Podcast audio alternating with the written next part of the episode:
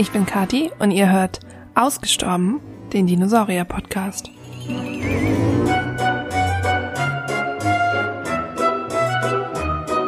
Dieser Podcast ist für alle Dino-Interessierten und vielleicht auch etwas Dino-Verrückten, so wie mich.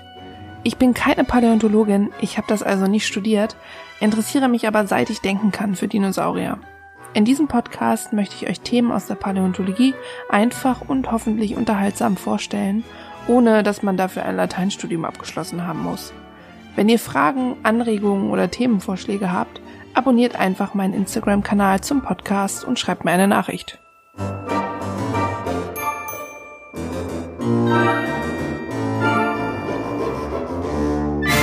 Folge 3 Die Erdzeitalter im Überblick nach den letzten Folgen erreichten mich einige Nachrichten mit Fragen zu den unterschiedlichen Phasen unserer Erde. Begriffe wie Mesozoikum, Trias, Jura und Kreide werden in den kommenden Folgen immer wieder auftauchen. Und damit ihr einen Überblick bekommt, wie sich unsere Erde entwickelt hat und die einzelnen Phasen besser einordnen könnt, gibt es heute die erste Spezialfolge, in der es nicht primär um eine Dinosaurier-Spezies gehen wird. Also setzt euch mit mir in meine Zeitmaschine, schnallt euch an und lehnt euch zurück, denn jetzt reisen wir über 4000 Jahrmillionen Jahre in die Vergangenheit. Jahrmillion ist die Zeiteinheit, mit der Archäologen und Geologen arbeiten. 4000 Jahrmillionen sind also 4 Milliarden Jahre. Unsere Reise durch die Erdzeitalter beginnt also für circa viereinhalb Milliarden Jahren im Präkambrium. Das Präkambrium ist der erste Zeitabschnitt und beginnt mit der Entstehung der Erde, über die es ja viele verschiedene Theorien gibt, von denen wir alle schon die ein oder andere gehört haben. Die Ursuppe, Asteroideneinschläge und die Theorie mit den schwarzen und weißen Rauchern. Die kennt ihr nicht? Schwarze und weiße Raucher, das klingt zunächst erstmal wie etwas aus Game of Thrones oder erinnert an die Wahl des Papstes. Tatsächlich haben schwarze und weiße Raucher aber einen entscheidenden Beitrag zum Leben auf der Erde geliefert, wie wir es heute 4000 Jahrmillionen Jahre später kennen. Schwarze und weiße Raucher sind Quellen unter Wasser. Sie stoßen bis zu 300 Grad heißes Wasser aus, das voll ist mit Stoffen wie Zink, Eisen und Kupfer.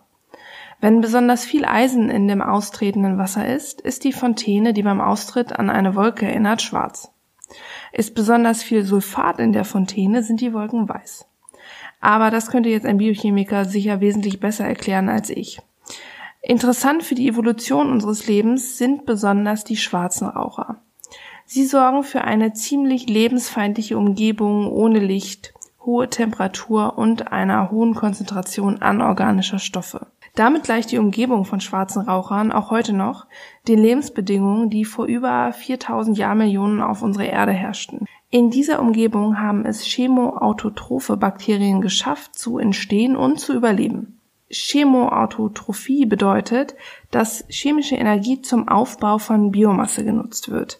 Das Gegenteil von chemoautotroph ist photoautotroph und das kennen wir alle noch aus dem Biounterricht. Energiegewinnung durch Licht, richtig Photosynthese, waren diese chemoautotrophen Bakterien im Umfeld der schwarzen Raucher also der Ursprung unseres Lebens? Noch wissen wir das nicht zu 100 Prozent, aber es ist sehr wahrscheinlich. Aus dem Ende des Präkambriums sind bereits Organismen bekannt, die zu den noch heute existierenden Schwämmen gezählt werden und noch andere Organismen, die nicht bloß einzellig waren, sondern tatsächlich mehrzellig. Und wie sah unsere Erde damals aus?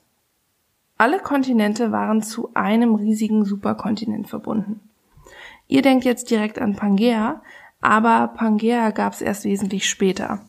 Der Superkontinent in der ersten Phase unserer Erdzeit wird Rodinia genannt und bedeckte vor ca. 110 Jahrmillionen Jahren bis etwa 800 Millionen Jahren Teile von Mirovia, dem großen ungeteilten Ozean im letzten Drittel des Präkambriums. Wir setzen uns wieder in die Zeitmaschine und reisen vom letzten Drittel des Präkambriums in das Phanerozoikum. Das Phanerozoikum bedeutet aus dem Altgriechischen sichtbar und Lebewesen. Es ist also die Zeit des sichtbaren Lebens. Jetzt wird's richtig spannend. Das Phanerozoikum ist in drei wesentliche Abschnitte unterteilt. Ähm, auch das Präkambium ist in viele kleine Abschnitte unterteilt, aber die habe ich aus Rücksicht mal galant übersprungen. Ähm, ich will hier ja niemanden erschlagen mit Fachbegriffen und das bringt uns auch eigentlich nicht weiter. Aber das Phanerozoikum und seine Abschnitte sind absolut merkenswert. Deswegen möchte ich die genauer unter die Lupe nehmen. Es wird also unterteilt in drei übergeordnete Abschnitte, die in sich nochmal in zwölf kleinere Phasen unterteilt sind. Wir beginnen mit dem ersten Abschnitt, dem Paläozoikum. Das Paläozoikum reichte von vor circa 541 Millionen Jahren bis vor 252 Millionen Jahren. Es wird unterteilt in die Zeitabschnitte Cambrium, Ordovizium, Silur, Devon, Carbon und Perm. Die Namen muss man sich nicht zwangsläufig merken, außer man will es wirklich ganz genau nehmen. Das Paläozoikum wird auch als Erdaltertum bezeichnet. Was war also los im Erdaltertum? Im Paläozoikum gab es schon richtige Lebewesen auf unserer Erde. Kleine, muschelartige Fossilien lebten im Ozean. Der Ozean im frühen Paläozoikum heißt Iapetus und umgab die Kontinente Laurentia, Baltica und Gondwana. Im Devon, etwa in der Mitte des Paläozoikums, entwickelten sich ganze Riffe und tatsächlich schafften einige Amphibien schon den Sprung aus dem Ozean an Land. Später im Carbon und im Perm entwickelten sich an Land gigantische Gliederfüßler, also Insekten, Krebse, Tausendfüßler und sowas. Durch die unglaublich sauerstoffreiche Atmosphäre im Carbon konnten sie unglaubliche Ausmaße erreichen, wie zum Beispiel die Riesenlibelle Meganeura, die eine Flügelspannweite von bis zu 70 Zentimetern erreichten. Das ist mehr, als wenn man zwei Fußbälle nebeneinander hält. Neben den Insekten waren auch die Therapsiden auf dem Vormarsch. Therapsiden oder einfach säugetierähnliche Reptilien zeichnen sich dadurch aus, dass sie im Gegensatz zu den bereits etablierten Amphibien unabhängig von Wasser in der Lage sind, sich fortzupflanzen. Aus den Therapsida entwickelten sich später unsere Säugetiere. Am Ende des Perm ereignete sich etwas, womit ihr vielleicht nicht unbedingt rechnet. Das größte Massenaussterben der Erdgeschichte. Das war nämlich gar nicht das Aussterben der Dinosaurier. Klar, das war auch schlimm und verheerend für die meisten Arten, aber am Ende des Perm starben durch Veränderungen im Klima bis zu 90 Prozent aller existierenden Arten aus, also Flora und Fauna. Das war sowieso eine ziemlich wilde Zeit auf der Erde. Das Klima veränderte sich erheblich und aus den vorhin genannten Kontinenten Laurentia und Baltica war im Laufe der Zeit Laurussia geworden. Gondwana und Laurussia kollidierten und bildeten den wohl bekanntesten Urkontinent. Und hier ist der Pangea. Der letzte Superkontinent, also bis jetzt. Zum Ende des Perms bildeten sich riesige Eismassen auf den Landmassen der Pole und es wurde ziemlich ruhig auf unserer Erde. Bis zu 90 Prozent aller lebenden Arten waren ausgestorben, die Luft war dünn und nicht besonders sauerstoffreich und es war warm. Wir sprechen hier aber nicht von ein paar Jahren und alle Lebewesen waren verschwunden. Das Massenaussterben und die einschneidende Klimaveränderung dauerte neuesten Erkenntnissen zufolge etwa 60.000 Jahre. Wir verlassen diesen tristen Ort des Paläozoikums und reisen zum mittleren Abschnitt des Phanerozoikums, dem Mesozoikum.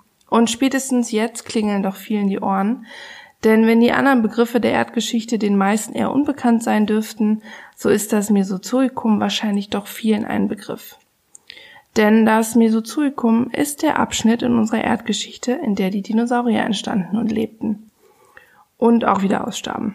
Das klingt jetzt so, als wäre das Mesozoikum nur 100 Jahre alt geworden, aber ganz so kurz war es nicht. Genauer 186,2 Millionen Jahre ging das Mesozoikum, also das Erdmittelalter. Das Mesozoikum teilt sich in drei Teile, die ihr alle schon mal gehört habt. Trias, Jura und Kreide.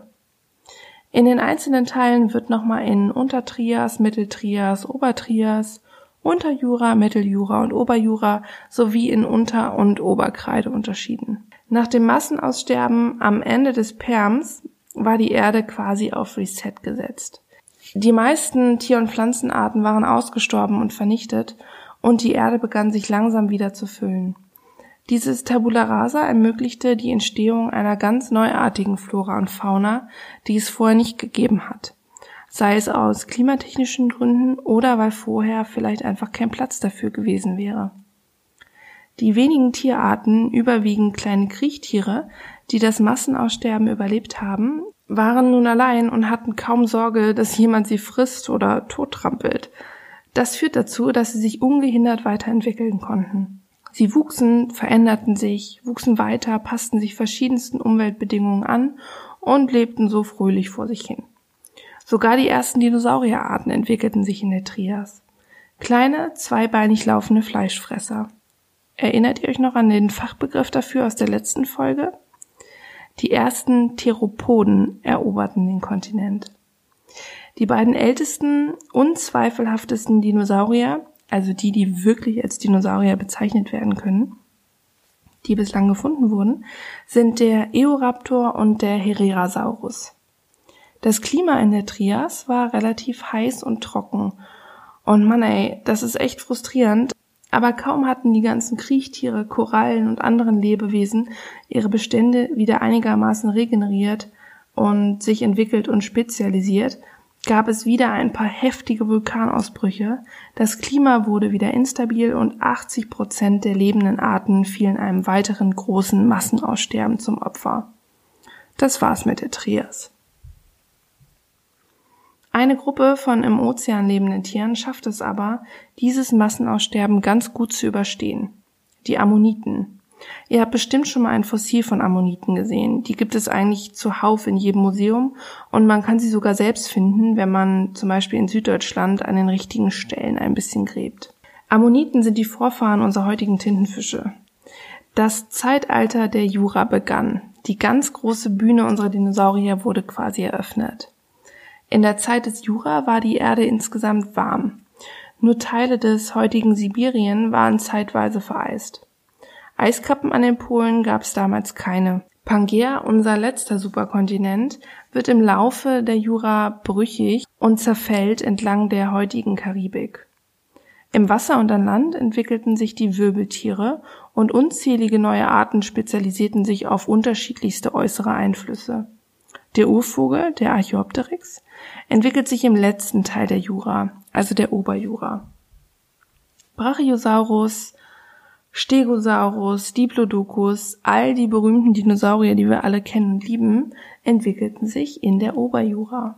Auf die Zeit der Jura folgte die Kreide, der letzte Teil des Mesozoikums und ey, endlich mal kein Massenaussterben. Die Theropoda, die zu Beginn der Trias noch sehr klein waren, nahmen nun deutlich an Größe zu und entwickelten sich unter anderem zu dem Popstar unter den Dinos, dem T-Rex. Neben dem T-Rex entwickelten sich in der Oberkreide auch andere berühmte Dinosaurier wie der Triceratops, also eigentlich der Torosaurus, ihr wisst schon aus der ersten Folge, und der Spinosaurus. Die Kreidezeit kann man also wirklich als quasi das Best-of-Album der Dinos bezeichnen. Circa 80 Millionen Jahre dauerte die Kreidezeit und ist die längste Phase in unseren Erdzeitaltern. Zum Vergleich, die Trias dauerte 51 Millionen Jahre und die Jura circa 56 Millionen Jahre.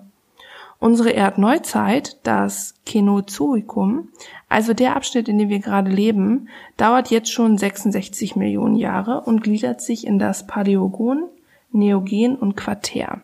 Im Quartär leben wir jetzt gerade und das ist erst so circa 2588 Jahrmillionen Jahre alt. Also ein echtes Baby im Vergleich zu den anderen Erdzeitaltern. Aber ich war noch nicht fertig mit der Kreidezeit. Denn hätten sich die Sauropoden, Theropoden und was sonst noch so auf der Erde rumlief oder im Ozean schwamm, einfach fröhlich weiterentwickelt, hätten wir heute vielleicht kleine Velociraptoren im Garten statt Tauben. Haben wir aber nicht. Die ganz große Theorie, wieso es am Ende der Kreidezeit zu einem weiteren Massenaussterben kam, ist wohl der berühmte Meteoriteneinschlag. Ein gigantischer Meteorit, der in der Nähe von Mexiko auf die Erde getroffen ist und alles Leben innerhalb von wenigen Stunden vernichtete. Ganz so war es aber nicht. Es gab diesen Einschlag, aber die Lebensbedingungen zum Ende der Kreidezeit waren bereits sehr schlecht geworden für unsere Dinos und auch viele andere Arten. Durch zunehmenden Vulkanismus und der dadurch freigesetzten Stoffe wie Schwefel und Stickoxide war die Luft auf der Erde jetzt nicht gerade wie in einem Naherholungsgebiet. Diese Luftbelastung führte zu schwerwiegendem sauren Regen und deutlichem Sauerstoffmangel. Das war einfach eine echt miese Umgebung für alles, was atmet. Der Meteorit oder vielleicht sogar mehrere Meteoriten, das weiß man nicht so genau, brachten das Fass nun eigentlich nur noch zum Überlaufen.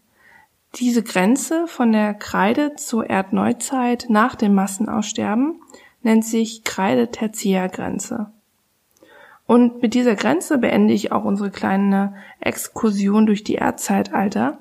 Ich hoffe, es hat euch gefallen. Falls ja, abonniert gerne meinen Instagram-Kanal, auf dem ihr zu jeder Folge Bilder findet, die das Gesagte nochmal etwas besser veranschaulichen. Über eine Rezension auf iTunes freue ich mich natürlich auch.